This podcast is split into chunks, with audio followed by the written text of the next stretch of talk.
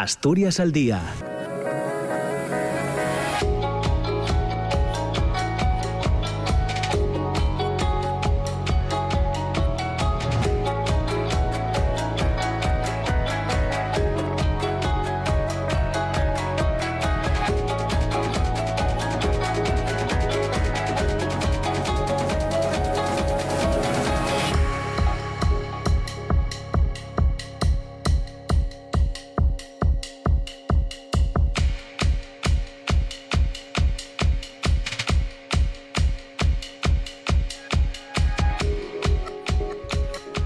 Hola, ¿qué tal? ¿Cómo está? Muy buenos días. Son las 9 de la mañana y dos minutos. Bienvenidas, bienvenidos. Comienza Asturias al día en esta jornada, en este miércoles 2 eh, de febrero. Ya saben que estaremos juntos hasta las 10 de la mañana en la radio pública, en RPA. Hoy muy centrados en asuntos que tienen que ver con la divulgación y con la educación. El programa Asturias Forestín es una de las actuaciones incluidas en el Plan de Ciencia, Tecnología e Innovación 2018-2022 del Gobierno del Principado de Asturias con el objetivo de mejorar la capacitación de los recursos humanos en materia de I más D más I a través del impulso de talento regional. El programa eh, Asturias Forestín nace con el objetivo de fomentar vocaciones científico-tecnológicas en todas las etapas del sistema educativo. La competencia en STEAM supone ser capaz de identificar, aplicar, eh, reflexionar sobre las eh, formas de hacer, pensar y hablar propias de la ciencia, la ingeniería y las matemáticas, de forma más o menos integrada para comprender, decidir, actuar ante problemas complejos y para construir soluciones creativas e innovadoras aprovechando las sinergias personales y las tecnologías disponibles de forma crítica y con valores. El pensamiento matemático y el pensamiento computacional son dos procesos interrelacionados y complejos. El primero implica la aplicación de habilidades matemáticas para resolver problemas matemáticos. Se deriva y en cierta medida se desencadena a través de la contradicción, la tensión y la sorpresa y se enriquece y se ve favorecido en una atmósfera de cuestionamiento, desafío y reflexión. El pensamiento computacional es un enfoque para resolver problemas de manera que pueda ser implementado con una computadora. Y va más allá de eh, la informática. Comparado con el pensamiento matemático, el eh, computacional es un área de investigación relativamente nueva y sobre cuya definición parece que todavía no hay un amplio consenso. Algunas definiciones incluyen procesos como la descomposición de problemas, la abstracción, el diseño algorítmico, la depuración, la iteración y la generalización. También implica un proceso iterativo de diseño, refinamiento y reflexión que resulta fundamental para el pensamiento eh, creativo. Hoy nos preguntamos qué significa formar a una ciudadanía matemáticamente competente, qué supone pasar de enseñar matemáticas a enseñar a pensar matemáticamente. Se puede trabajar el pensamiento computacional sin robótica educativa, qué relación existe entre ambos tipos de pensamiento, cómo se está trabajando estas cuestiones en el aula y si ayudan los cambios introducidos en el currículum de la eh, nueva ley educativa, de la, de la Para responder a estas eh, preguntas y para hablar de estos asuntos hemos invitado a participar hoy con nosotros en el programa a Laura Muñiz Rodríguez, que forma parte del grupo de investigación en educación matemática de la Universidad de Oviedo, MERG, por sus siglas en inglés, que está formado por profesorado del área de didáctica de la matemática y su trabajo se dedica a la investigación en educación matemática en general y educación estadística y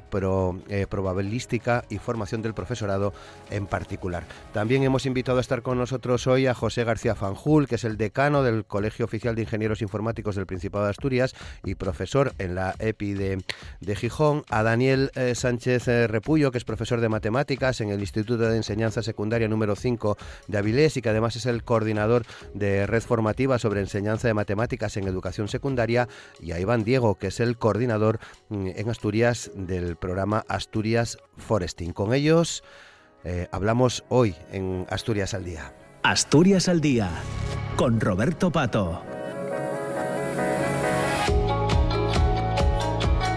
Y con Amor Argüelles y Lara Ballina en eh, los eh, controles técnicos, saludamos a nuestros invitados en esta jornada.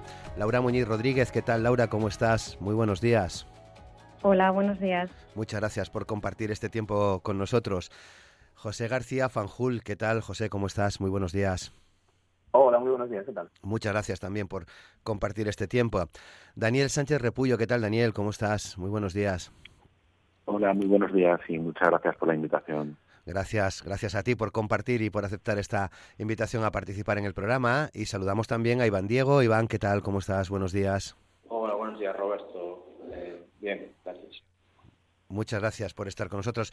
Iván, voy a empezar eh, por ti. Eh, como coordinador de Asturias Forestín, eh, planteamos este, este asunto relacionado con el, el, pensamiento matemático y computacional en el aula, porque forma parte de los objetivos que estáis desarrollando en Asturias Forestín, ¿verdad? Sí, exactamente. Nosotros desde Asturias Forestín, como, como muy bien explicaste, y una de esas acciones incluidas en el plan de ciencia, tecnología e innovación, estamos apostando sobre todo por, por prestar especial atención a un elemento central de lo que sería este ecosistema que es el profesorado. Entonces, a través de pues, la web asturiasforestín.eu, lo que queremos estamos sobre todo visibilizando eh, la labor que se está haciendo en los centros educativos de, aquí de Asturias y de otras instituciones y además apoyando también al profesorado a través de colaboraciones con centros profesores de recursos, con cursos, grupos de trabajo, etc. Entonces, bueno, una oportunidad como esta que nos brindáis la RPA para poner encima de la mesa estas cuestiones en, este foro, pues, y, pues vamos, y una oportunidad de oro. Así que, bueno, muy agradecidos.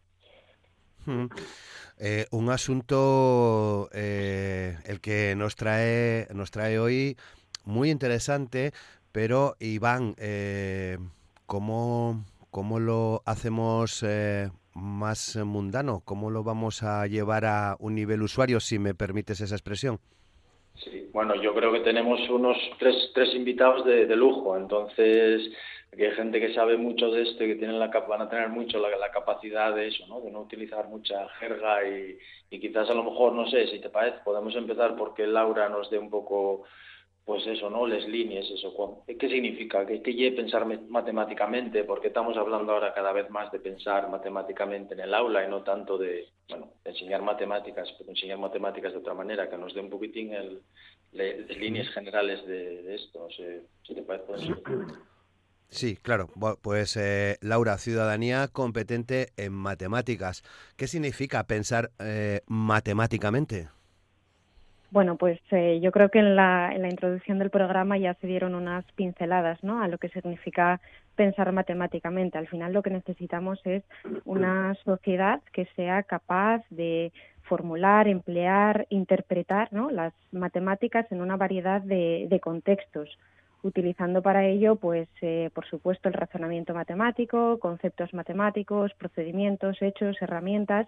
Esto es lo que les va a ayudar a, a explicar eh, lo que está sucediendo en, en, en, el, en, el, mundo en el que vivimos y a predecir ciertos fenómenos, ¿no? Eh, una cuestión fundamental que mencionaste es la, la capacidad crítica, es decir, eh, tomar decisiones que sean eh, informadas y eso lo vemos en, en nuestro día a día y yo creo que especialmente en la situación actual en la que estamos viviendo, ¿no? Eh, los medios de comunicación estamos bombardeados constantemente con eh, datos, con noticias que ponen de relieve la importancia que tienen las matemáticas para, para dar sentido a, a, lo que está ocurriendo en la sociedad. Hablamos también, eh, Laura, de alfabetización en matemáticas. Sí, alfabetización matemática, pensar matemáticamente, bueno, al final eh, son un poco sinónimos, ¿no? En el currículo, de hecho, viene como competencia matemática, definida en el nuevo currículo en base a, a una serie de, de sentidos, ¿no? Eh, pero lo importante es, es eso, no, no, pensar que las matemáticas son únicamente eh, memorizar definiciones, aplicar eh, procedimientos, no se basa en eso. Lo que se basa en, es en otra serie de competencias que, que es lo que ayuda a, a, saber utilizar esas matemáticas de manera eficaz y comprensiva en el, en el día a día. Muy bien, bueno, pues en esta primera parte también para ir aclarando todo este tipo de conceptos, le voy a preguntar a, a Daniel qué implicaciones tiene este enfoque para la enseñanza de matemáticas, Daniel. Pues eh, buenos días. Eh, la verdad es que eh, lo primero que, que yo intentaría aclarar es que, eh, como alguien te ha dicho Laura, las matemáticas, lejos de esa visión eh, de la aritmética, de las definiciones duras, de los teoremas. Es básicamente una forma de pensar, eh, una forma de pensar diferente. a mí me gusta ponerle a los alumnos el ejemplo de los aviones en la Segunda Guerra Mundial. cuando los aliados trataron de eh, mejorar los aviones para que fueran derribados con menor frecuencia por el armamento nazi, eh, recogieron los puntos donde habían recibido balas en el fuselaje. Y cuando la gente analizó esos datos, eh, pensaban que tenían que reforzar esos puntos. Sin embargo, un matemático les dijo, mirar, estos aviones han podido volver a la base y hemos podido recoger esas balas estos puntos donde han recibido las balas, porque estos puntos eh, son eh, donde menos daño hacen. Realmente debemos investigar aquellas regiones que no hemos recibido, no, han vuelto aviones que eh, tuvieran balas en esas partes. Yo creo que eso resume un poco lo que es pensar matemáticamente. tenemos que aprender a dejarnos los sesgos y a preguntarnos de una manera razonada y estructurada las cosas. De hecho, las matemáticas nacen en Egipto eh, con la geometría y nacen en con Egipto con la geometría porque son la manera de resolver un problema y es un problema que es bien conocido en los pueblos de Asturias. Es un problema con las lindes. Es un problema eh, fundamental en la vida de un pueblo. Cuando eh, hay problemas, entre dónde empieza mi finca y dónde acaba la tuya. Cuando el Nilo subía, eh, inundaba las fincas de los agricultores y al bajar eh, tenían que volver a establecer los límites y decir qué tierra pertenece a cada, a cada persona. Entonces, yo creo que eso es eh, lo que hacen las matemáticas. Básicamente resolver problemas de la vida cotidiana, aunque parezca todo lo contrario. Claro. Eh, eh, eh, Daniel, tú das clase en un, en un instituto. ¿Cómo se está llevando a cabo esto en el aula? Pues básicamente intentando un poco abandonar esa idea de clase magistral, trabajando por proyectos, intentando poner muchos más ejemplos de la vida cotidiana, intentando, los profesores en todo momento tenemos que estar informados sobre qué cosas mm, manejan nuestros alumnos, qué lenguaje utilizan, eh, yo, pues bueno, poco a poco me tengo tenido que aficionar a Pokémon. Ahora mismo, pues bueno, ya pasó un poco de moda, tengo que estar con otras cosas, eh, pero planteando siempre eh, cuestiones desde la realidad de los alumnos y mm, planteándoles no preguntas cerradas, sino preguntas abiertas con las que ellos puedan trabajar. Mm, no sé, por ejemplo, es una pregunta que se hace en las entrevistas de, de Google para seleccionar a sus trabajadores es eh, cuántas eh, pelotas de ping-pong hay en Asturias. ¿Cómo estimarías el número de pelotas de ping-pong que hay en Asturias? Modelar eso, dar una respuesta a esa pregunta, eh, significa llevar a cabo pensamientos cognitivos de orden superior, en los que las matemáticas van a ayudar a los alumnos a encontrar un modelo para poder responder. Eh, y lo más importante no es la respuesta en sí, lo más importante es argumentar por qué llegas a esa respuesta.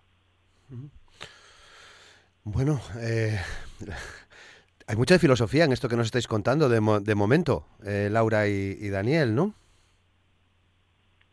Daniel. Es que sí, la primera es que la primera cuestión que nace a raíz de la filosofía griega la primera parte que tiene entidad propia y que se desgaja de la filosofía es la lógica proposicional. Y la lógica proposicional la hace las matemáticas. Es lógico que la base de todas las matemáticas no deja de ser más que filosofía. Claro. Bueno, pues vamos a la otra parte. ¿Qué significa pensamiento computacional y qué relación guarda con pensamiento eh, matemático, eh, José? Bueno, eh, desde mi punto de vista, por lo menos, lo que está sucediendo con el término del pensamiento computacional es que resulta mm, razonablemente confuso para, para mucha gente, incluso para, para, para personas, digamos, que toman, que toman decisiones, incluso en el ámbito de, la educación. Eh, nosotros eh, vamos a decir que, que, desde, desde la informática, yo soy ingeniero de informática, yo soy profesor de Ingeniería Informática y coordinador de grado de aquí de Gijón. Em, nosotros en la informática vamos a decir que, que vemos un poco dos, dos, eh, dos temas muy diferenciados. Por un lado, lo que podría llamarse mm, perfectamente competencias digitales o mm, competencia informática para utilizar herramientas informáticas. Bueno, pues lógicamente digamos que la informática ahora mismo se puede utilizar de formas muy diferentes. Y, por ejemplo, una de las cosas que debería suceder es que bueno, pues todas las personas fueran capaces, digamos, de eh, ir a un cajero de un, de un, de un, de un banco, eh, eh, interactuar con el cajero para poder hacer una operación. Eso requiere, vamos a decir, una cierta, un cierto conocimiento, una cierta forma también de pensar. ¿no? Ah, pero esto es mm, utilizar la, informática. Nosotros desde la informática también eh, creemos muy importante diferenciar que esa utilización de la informática es lo mínimo que se debe eh, que se debe que se debe cumplir en, en, la educación de los ciudadanos. Y lo que no está sucediendo ahora mismo en España es que se haga una formación en informática de las bases de la informática. Entonces, comparándolo, digamos, con matemáticas, hay materias, hay asignaturas de matemáticas, vamos a decir, en prácticamente todos los cursos de formación, tanto primaria, secundaria, bueno, mm, Y sin embargo, no existe ninguna asignatura sobre informática, donde se hable de, las bases de la informática. Entonces, en ese sentido, sí, bueno, pues vamos a decir que, que, se habla mucho de pensamiento computacional y se habla mucho de competencias digitales, mm, pero la verdad es que la situación hoy en día es bastante precaria en, en este. Bueno, se ve prácticamente, José, en el día a día. Estaba pensando mientras ponías el ejemplo del banco en esta reivindicación que se está haciendo eh, fundamentalmente eh, por eh, personas ya mayores, pero que en definitiva nos afecta prácticamente a todos, ¿no? Sí, claro, es que la cuestión es que en el, en el día a día, ¿no? Igual que antes ponían, bueno, pues mis compañeros en Asturias, ejemplos del, ámbito de las matemáticas, ¿no? En el día a día estamos, vamos a decir, inmersos en, en, un mundo en el que se está utilizando la informática de una manera masiva. Entonces, eh, el cajero es, es, uno de los ejemplos, está claro, ¿no? Y además, ahora efectivamente hay una reivindicación por parte de, de, colectivos de personas mayores, ¿no? Y tienen además, desde mi punto de vista, toda la razón. Tienen toda la razón, ¿vale? No podemos permitir, yo creo, como sociedad, eh, utilizar de manera eh, masiva herramientas informáticas y dejar a un lado a personas que, que no tienen la formación adecuada para utilizarlas. Pero insisto en que esto, eh, digamos, estamos hablando de, de utilizar la informática. Si se diera realmente una formación en informática a la ciudadanía, por ejemplo, una de las cosas que sucedería es que la ciudadanía mm, reclamaría por ejemplo, ¿eh? Que los presupuestos de todas las administraciones públicas se publicaran en formatos que pudieran ser consultados sencillamente pues por un ordenador que tuviera pues una hoja de datos. Por ejemplo. Por ejemplo. Quiero decir que y eso para llegar digamos a esa a esa convicción de que hoy en día la tecnología permite perfectamente eso y de que como ciudadanos tendríamos derecho a poder examinar esos presupuestos eh, bueno, pues con cualquier herramienta que nos quisiéramos aplicar, ¿vale? O con cualquier algoritmo que nosotros pudiéramos eh, querer aplicar para llegar a eso, claro, se necesita, digamos, tener ese conocimiento de, por ejemplo, pues cómo se puede eh, estructurar la información y cómo se puede almacenar la información. Y esto es algo que hoy mm, no se está enseñando en, en, los niveles, los diferentes niveles educativos. Bueno, una cosa más, José, ¿de qué, de qué tipo de relación estamos hablando entre el eh, pensamiento eh, matemático y computacional? ¿De igual a igual?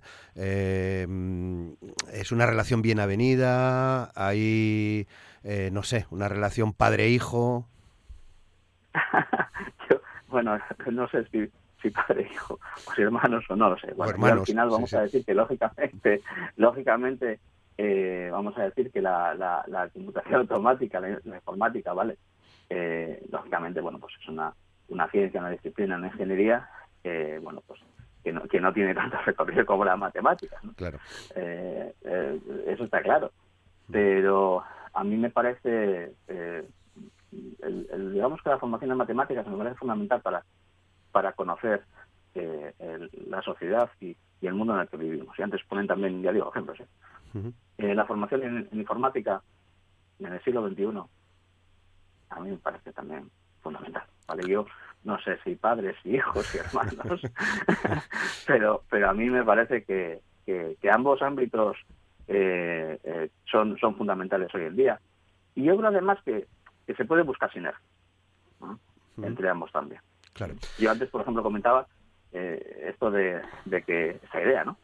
De que, bueno, pues en el siglo XXI parece, parece mentira que, que, por ejemplo, pues eso, los presupuestos de las administraciones públicas no estén publicados eh, todos ellos en, formatos, digamos, perfectamente consultables, ¿no? Pues eh, de una manera de una manera automatizada y que muchas veces, pues mm, a lo mejor hasta tenemos suerte si hay, vamos a decir, un PDF, ¿no? O de, de una de una boletín, ¿no? Bueno, sí.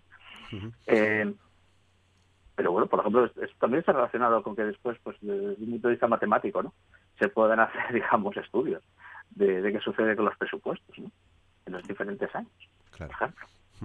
Bueno, eh, ya sabéis que el programa es una conversación a, varias bandas, ya nos habéis explicado cada uno de vosotros distintas eh, motivaciones en el tema que hoy nos ocupa. Ahora ya os pido una opinión ya para, para todos ¿no? en, en, relación a lo que estamos hablando. En definitiva, también de una, de una transición, ¿no? de, un, de un cambio. ¿Y es la tecnología una condición sine qua non en este, en este cambio, en este proceso, en esta eh, transición, Iván? Bueno, yo aquí me, muy interesante el, que tanto Laura como, como Daniel nos comenten un poco, ¿no? Por todo lo que son estas eh, pues perspectivas que sobre todo en edades tempranas pues hablan de desarrollar este pensamiento matemático, computacional, pero sin que realmente necesite estar asistido por la tecnología, es decir, desde un punto de vista más manipulativo, que puede sonar raro en un principio, ¿no? Pero no sé si Daniel, Laura, nos podéis comentar un poco en qué consisten estos planteamientos, ¿no? De trabajar eso, ¿no? Por ejemplo, pensamiento matemático computacional, pero sin que haya tecnología de por medio, sobre todo eso en esas etapas tempranas. Laura. Sí, bueno, eh, yo creo que efectivamente vivimos en un mundo tecnificado, ¿no? Tal y como, bueno, pues ya iba esbozando José y por lo tanto la competencia digital es, es fundamental y además está demostrado eh, cómo el uso de determinadas eh, herramientas digitales pues eh, ayuda también o fomenta, favorece la comprensión de ciertos eh, conceptos matemáticos, ¿no? Y esto es algo que se puede hacer desde, desde edades tempranas. me parece que era Daniel el que hablaba de procesos con una alta demanda cognitiva, ¿no? ese desarrollo del pensamiento cognitivo, del carácter abstracto de las matemáticas eso no quita que para llegar a esos altos niveles, desde la educación infantil, por ejemplo, pues podamos empezar a trabajar procesos matemáticos más simples que de alguna manera sustenten ese desarrollo a lo largo de la etapa educativa de, un niño, ¿no? Eh, porque bueno es cierto que cuando uno dice aquí de habla de predecir de explicar bueno pues parece como que uno necesita unas matemáticas más elaboradas para llegar a adquirir esas competencias, pues podemos partir de, problemas o situaciones de, clasificación, eh, detección de, propiedades de distintos objetos y eso es algo que se puede hacer desde muy pequeños con actividades pues, pues muy sencillas, ¿no? Y contestando un poquito también a, José, la idea de compaginar, mencionó él esa palabra. Mm, al final yo creo que no hay que perder de vista que cuando uno sale a la calle, ¿no? y él ponía el ejemplo del cajero, del banco, Claro, cuando uno llega al cajero ahí no se encuentra una etiqueta que diga eh, problema de informática, ¿no? O problema de matemáticas, o problema, podemos irnos a, otra área. No, uno se encuentra un problema y necesita utilizar pues distintas eh, conocimientos de distintas materias para resolverlo. Y esto yo creo que es una cuestión que no tiene que estar reñida y tampoco hay que buscar relaciones pues eh, de algún tipo, ¿no? Es decir, lo que necesitamos es saber de todo ese conocimiento que tenemos, tecnológico, informático, matemático, de cualquier otra materia, cuál es aquel que nos va a ayudar a resolver ese problema que tenemos delante. Daniel. Eh, pues es que parece que las pedagogías eh, manipulativas o los métodos que integran otras disciplinas, es algo eh, muy moderno y realmente eh, ya hay matemáticos desde la década de los 40 como George Polia que em, creían en el aprendizaje heurístico, el aprendizaje en, manipulativo de las matemáticas para que sean los propios alumnos los que encuentren patrones. Eh, por ejemplo, no sé, con fichas de parchís, construir eh, pirámides de distintos pisos eh, y que los chavales tengan que encontrar una regla, em, un patrón y a base de ese patrón escribir una fórmula y luego intentar demostrar esa fórmula. Eh, descomponer los problemas en problemas más sencillos eh, para luego tener una visión más amplia, yo creo que también es uno de los primeros pasos que eh, es necesario a la hora de abordar un problema desde el pensamiento computacional. Por supuesto que están íntimamente ligados. Si además yo quiero explicar en clase el concepto de número primo, el concepto de número primo está muy bien, pero a los chavales, según lo explicas, no les queda claro exactamente en qué consiste si yo les pido que elaboren un algoritmo que diga si un número es primo o no, eh, estamos pidiendo no solamente eh, ese pensamiento cognitivo inferior, que es el clásico de atender, reproducir eh, lo que em, preguntar al profesor, sino que es crear, los estudiantes crean su propio eh, contenido de aprendizaje y se plantean las preguntas. Se plantean, ah, pues entonces un número primo es esto. Eh, y eso, eh, para eso es fundamental encontrar herramientas atractivas. Y no hay nada más atractivo y no hay nada que maneje más el ensayo y el error que el pensamiento computacional en el aula de matemáticas. José. Sí, a ver, de hecho, el, ejemplo que acaba de poner Daniel es genial, ¿no? Eh, este, este algo, vamos a decir, un algoritmo para, para decidir si un, si un número es primo o no. Eh, claro, quiero decir, lógicamente, un alumno eh, va a entender mejor el concepto de, número primo si, si puede, vamos a decir, o si tiene la, la posibilidad, ¿no? De, hacer un algoritmo para, para, para determinar si un número es primo o no. Y lo ideal sería que ese algoritmo también pudiera programarlo, ¿no? que tuviera una asignatura en la cual eh, se dedico a este, pues, pues cómo programar y también cómo hacer algoritmos. Porque eh, hacer un algoritmo, la algorítmica, ¿vale? Eh, lógicamente, a ver, los algoritmos existen desde hace muchísimos años, pero digamos que un algoritmo que sea implementable o no, ¿de acuerdo? pues es una, una, un problema, vamos a decir, del ámbito de la informática. ¿vale? A ver, que tiene sus, sus, sus consecuencias también y sus connotaciones matemáticas. ¿eh? O sea, porque esto vamos a decir que es, hay cosas que se pueden demostrar, ¿no? En fin, muy bien.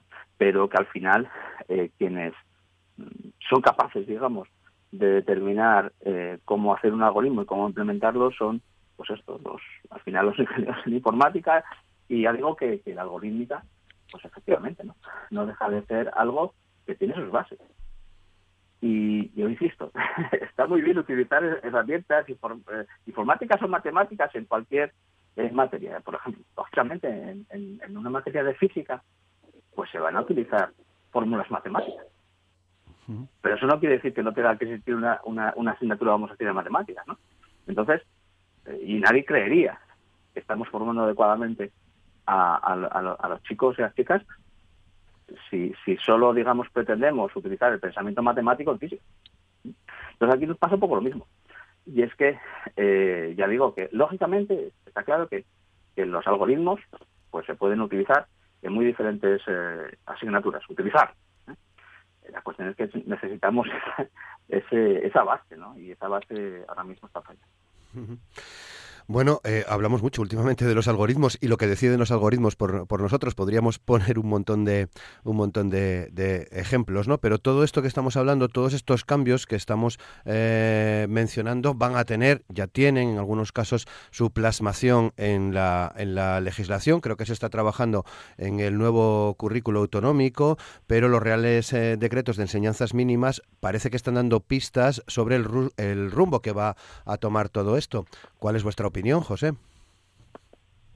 Bueno, a ver, eh, desde el punto de vista, digamos, de, los profesionales de la ingeniería informática y de, las personas expertas, digamos, en, en, educación, en informática, los profesores también de la universidad, en informática, eh, la LOMLO es una oportunidad perdida, porque sin haber eh, ninguna materia de informática en, ningún eh, eh, ninguno de los niveles universitarios.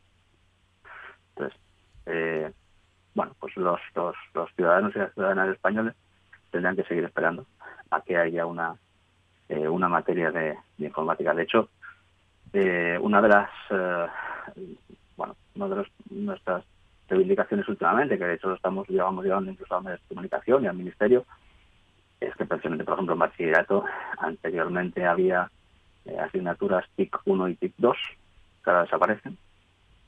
Eh, y bueno, pues ya digo, que en particular, por ejemplo, en bachillerato, que es, vamos a decir, el, el momento en el cual los, los chicos y las chicas están decidiendo cuál va a ser su futuro, pues eh, se les niega ¿no? la, la formación en, en informática. Insisto en que estoy hablando de formación en informática en las, las bases y los, y los conceptos de, la informática, ¿eh? no en utilizar eh, la informática, hmm. son cosas diferentes.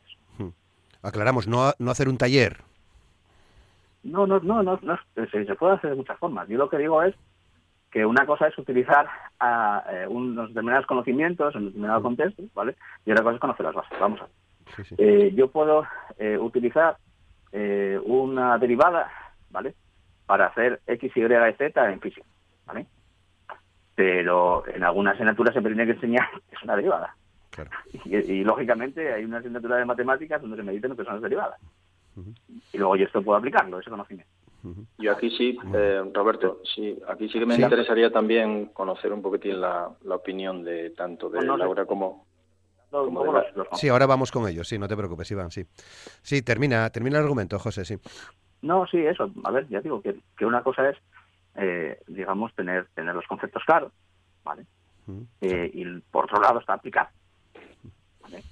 Y esto, no sé, desde mi punto de vista, ya digo, o sea, hay, una, hay asignaturas de matemáticas desde primaria hasta bachillerato, y es normal y es lógico, donde se habla de los fundamentos de las matemáticas. Y luego las matemáticas se aplican, claro, se aplican en el día a día y se aplican en muchas asignaturas. Con informática pasa lo mismo. Pero lo, que pasa con informática es que no hay asignaturas tipo. Bueno, pues vamos a ver qué, opinan Daniel y, Laura. Daniel.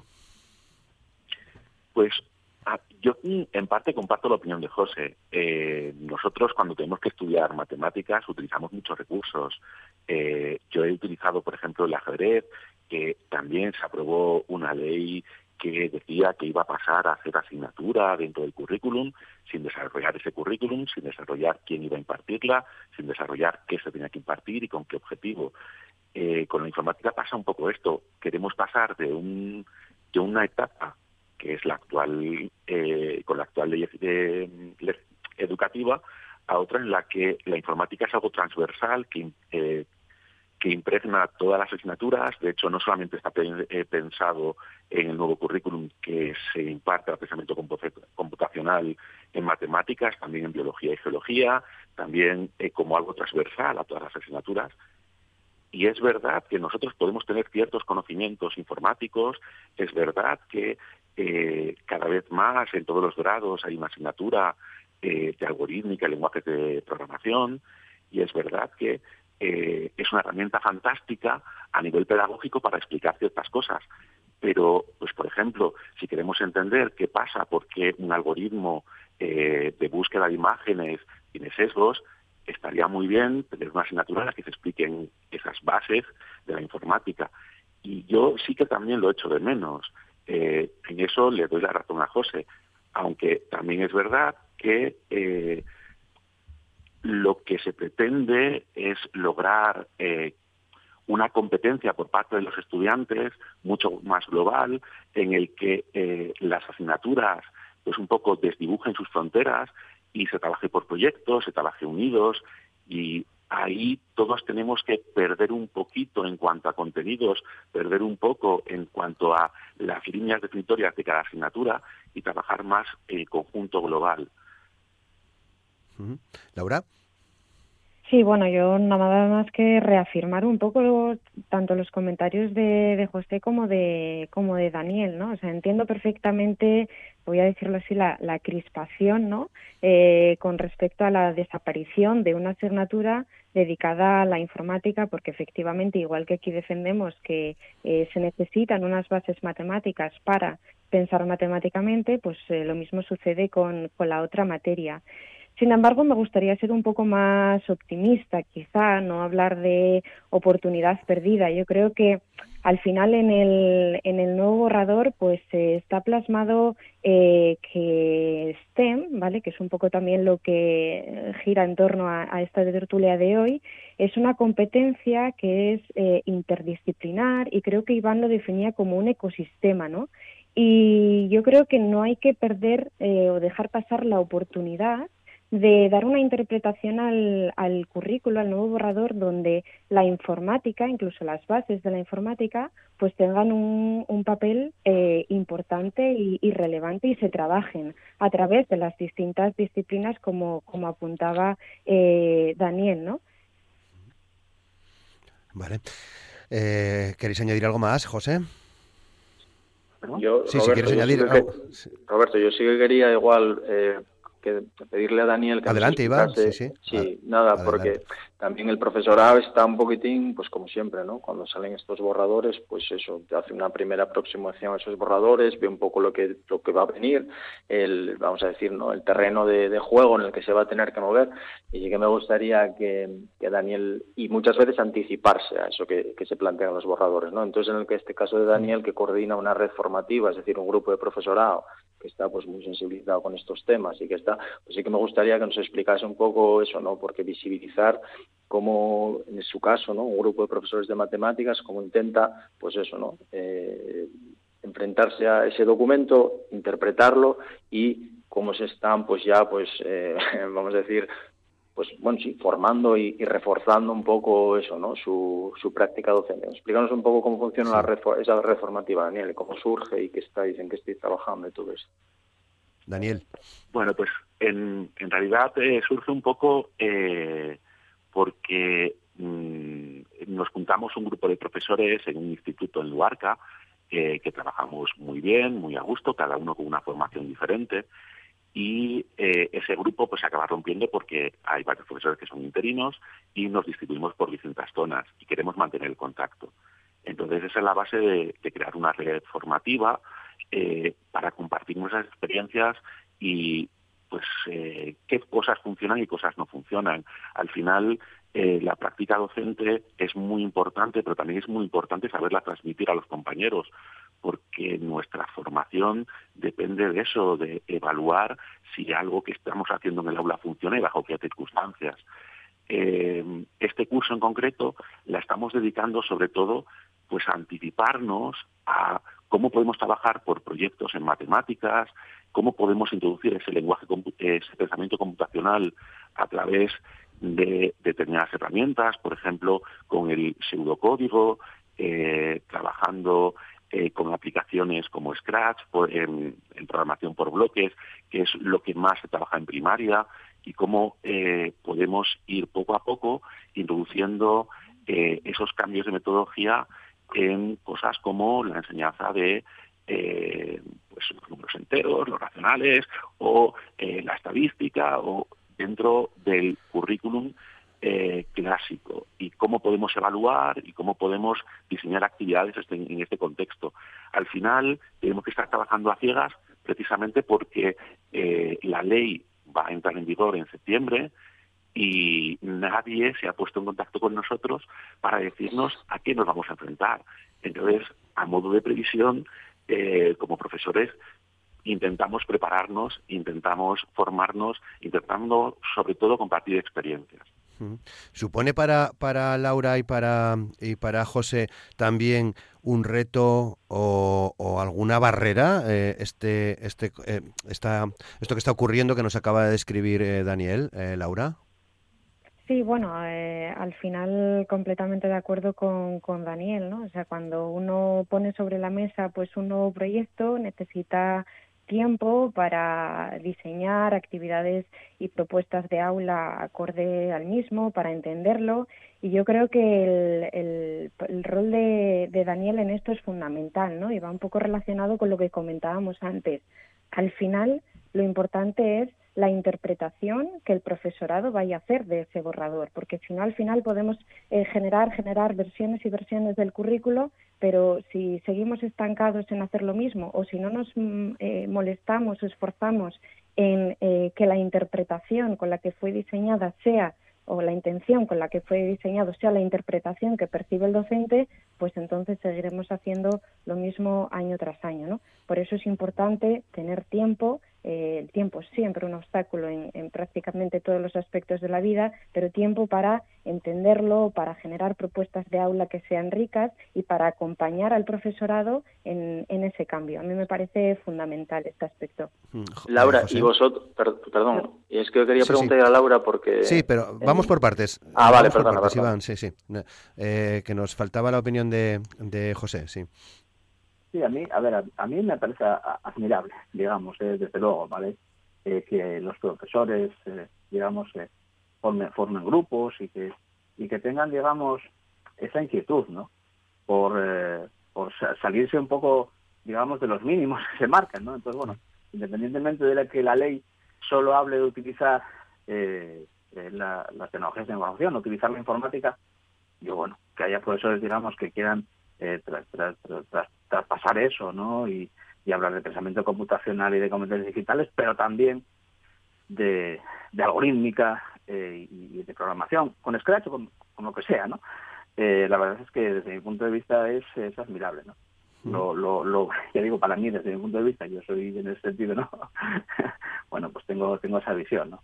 Claro, sí me gustaría que de alguna forma eso se recogiera eh, formalmente en la ley, ¿no? y, en la propia, digamos, eh, división de, materias. Pero bueno, ya digo que mm, desde mi punto de vista toda la admiración a profesores como como Dani, como Laura y como muchos otros, ¿eh? que, digamos que lo que hacen es ah, una labor, eh, digamos, absolutamente admirable en, en este sentido. Sí. Iván, que tú querías plantearle un asunto a Laura.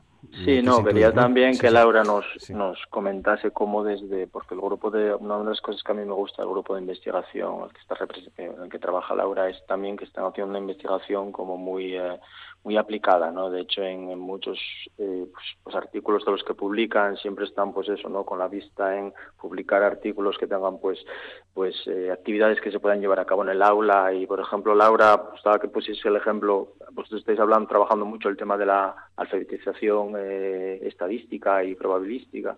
que es otra, son otras dos patas fundamentales ¿no? de esto que estamos hablando. Entonces, sí que me gustaría que comentases un poco esa línea de trabajo, ¿no? Y cómo esa línea de trabajo estáis siempre pensando un poco en eso, ¿no? En, el profesorado, en lo que está pasando en los centros.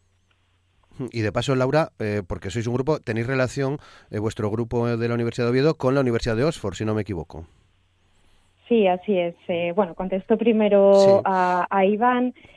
bueno, el tema de la alfabetización estadística y probabilística es algo en lo que llevamos investigando ya bastante tiempo porque, bueno, mm, a raíz de distintas conversaciones con, docentes, pues vemos que, es un, un, ámbito, un aspecto de las matemáticas que está un poco olvidado.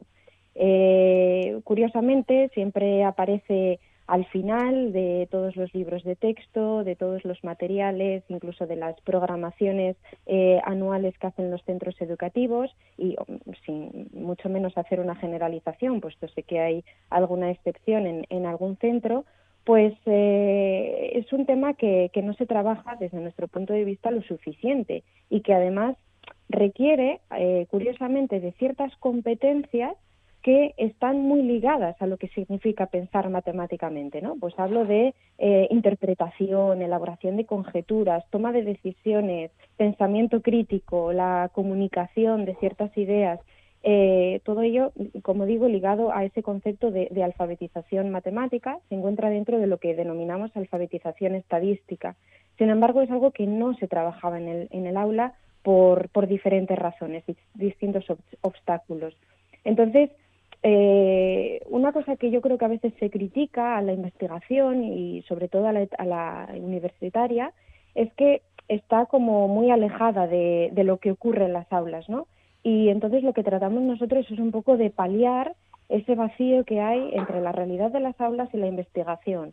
Nosotros conocemos resultados de la investigación, de artículos, quizá de un corte más teórico, y lo que intentamos es diseñar propuestas de aula que eh, junten esas dos realidades, es decir, junten la teoría y la práctica, con el objetivo de apoyar al profesorado en la elaboración de las mismas y contar con su colaboración para implementarlas y poder analizar pues eh, los efectos que esas propuestas tienen en el, en el rendimiento del alumnado y en el desarrollo de su, de su competencia matemática, ¿no?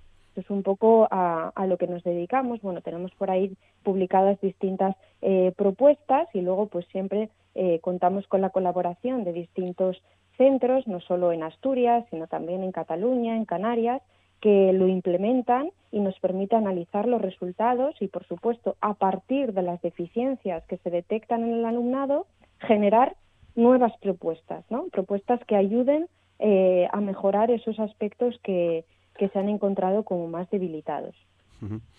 Iván.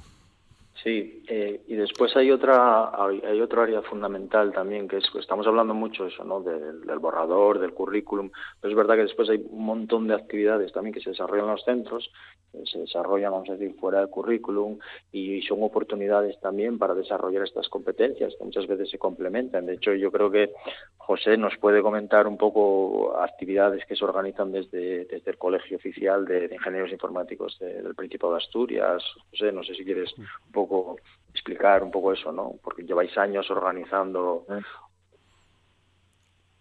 Sí, sí, a ver, nosotros eh, llevamos, eh, sí, efectivamente, años organizando eh, bueno, pues una bastantes actividades.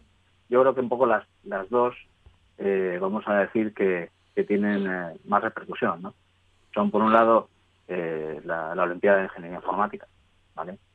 Ahí contamos, digamos, en, cada edición típicamente con entre bueno, 150 aproximadamente participantes de, de las en este caso, bueno, pues está dirigido a eso, a bachillerato y, también a los ciclos de, de FP. Ah, la verdad es que es una, una actividad que ya tiene un recorrido de 12 años. ya, ya tenemos, llevamos, llevamos bastante tiempo, ¿no?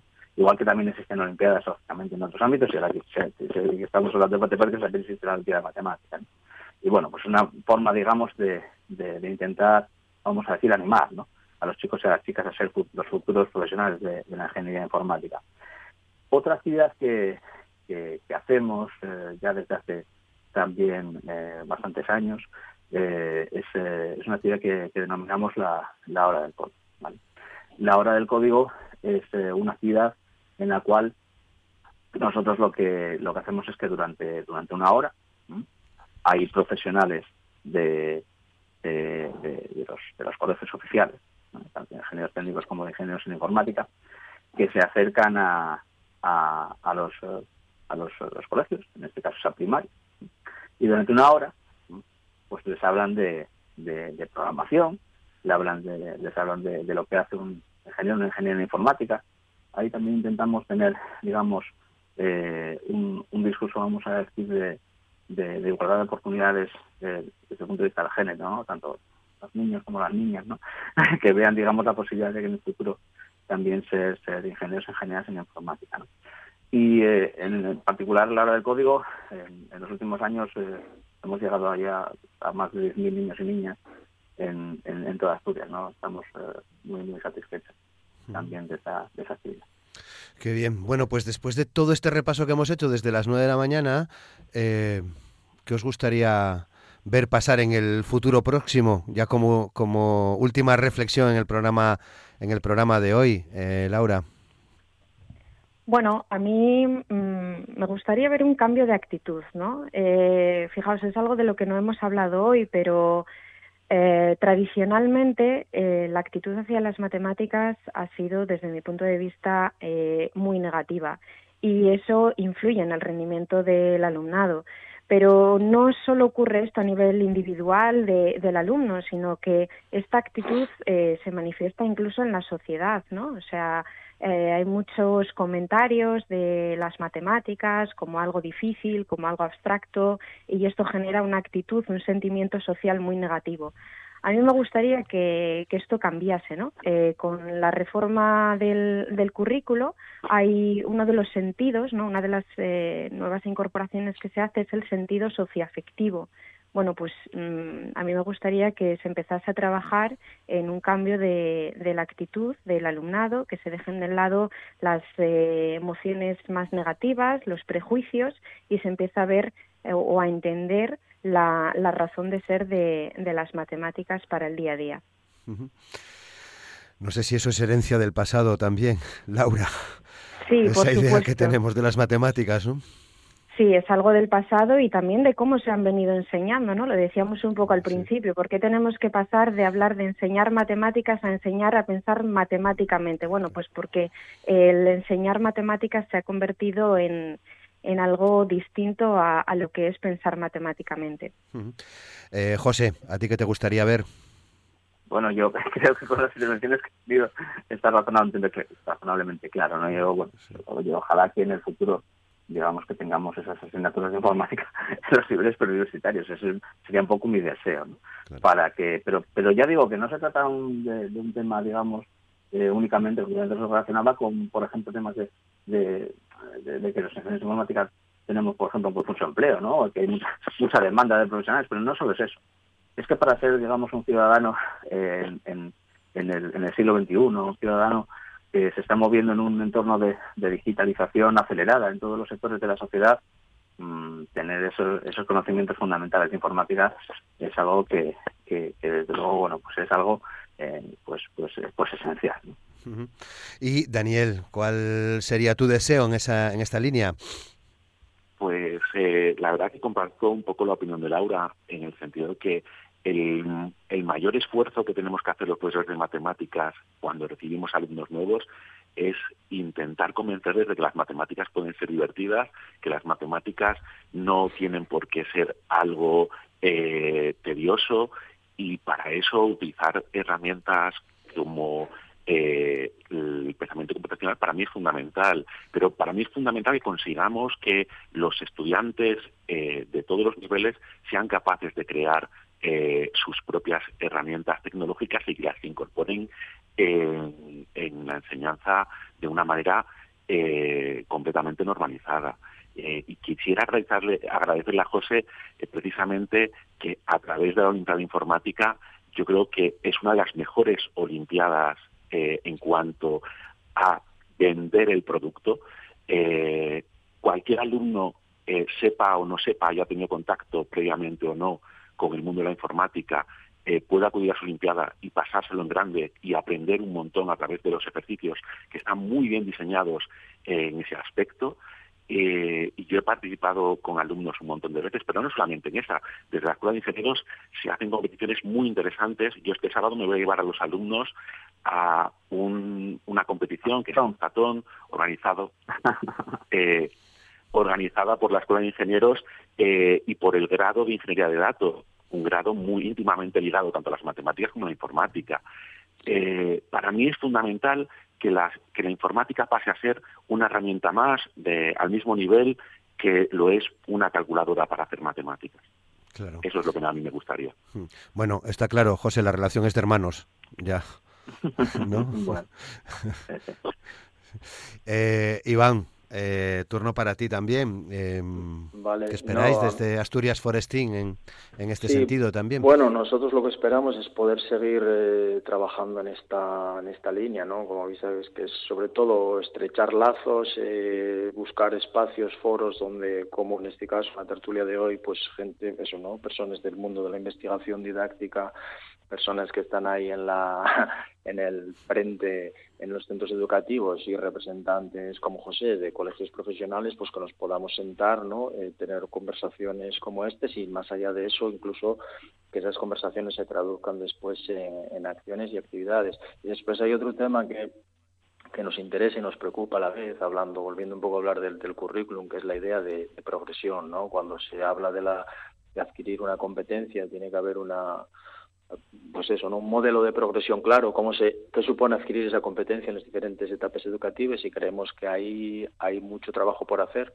que sería muy interesante, pues eso, ¿no? A lo mejor pues crear a, pues no sé, algún grupo de trabajo que, como dijo Laura muy bien, ¿no? Esa, esa palabra clave que es interpretar, esos documentos, más allá de, la que salen ya, pues empezar a, a, criticar, ¿no? Pero sobre todo ser conscientes de que esto no deja de ser, bueno, una partitura, por decirlo de alguna manera, y que sí, que, que lo que la clave está en cómo interpretemos eso y que, y que eso al final se traduzca en lo que tiene que traducir, que llene una una mejora de la competencia y una mejora de la experiencia educativa pues para todos para todas las partes que como vimos aquí están implicadas que son profesorado estudiantes pero también eso no grupos de investigación de la universidad y otro tipo de entidades que están apoyando y aportando desde luego, desde luego que sí. Pues eh, llegamos al final, son las 9 y 56. Iván, muchas gracias por participar con nosotros en el programa de hoy, también por darnos las pistas para poder eh, conectar con eh, los invitados y desarrollar los asuntos que hoy hemos tenido en el programa. Muchas gracias, Iván.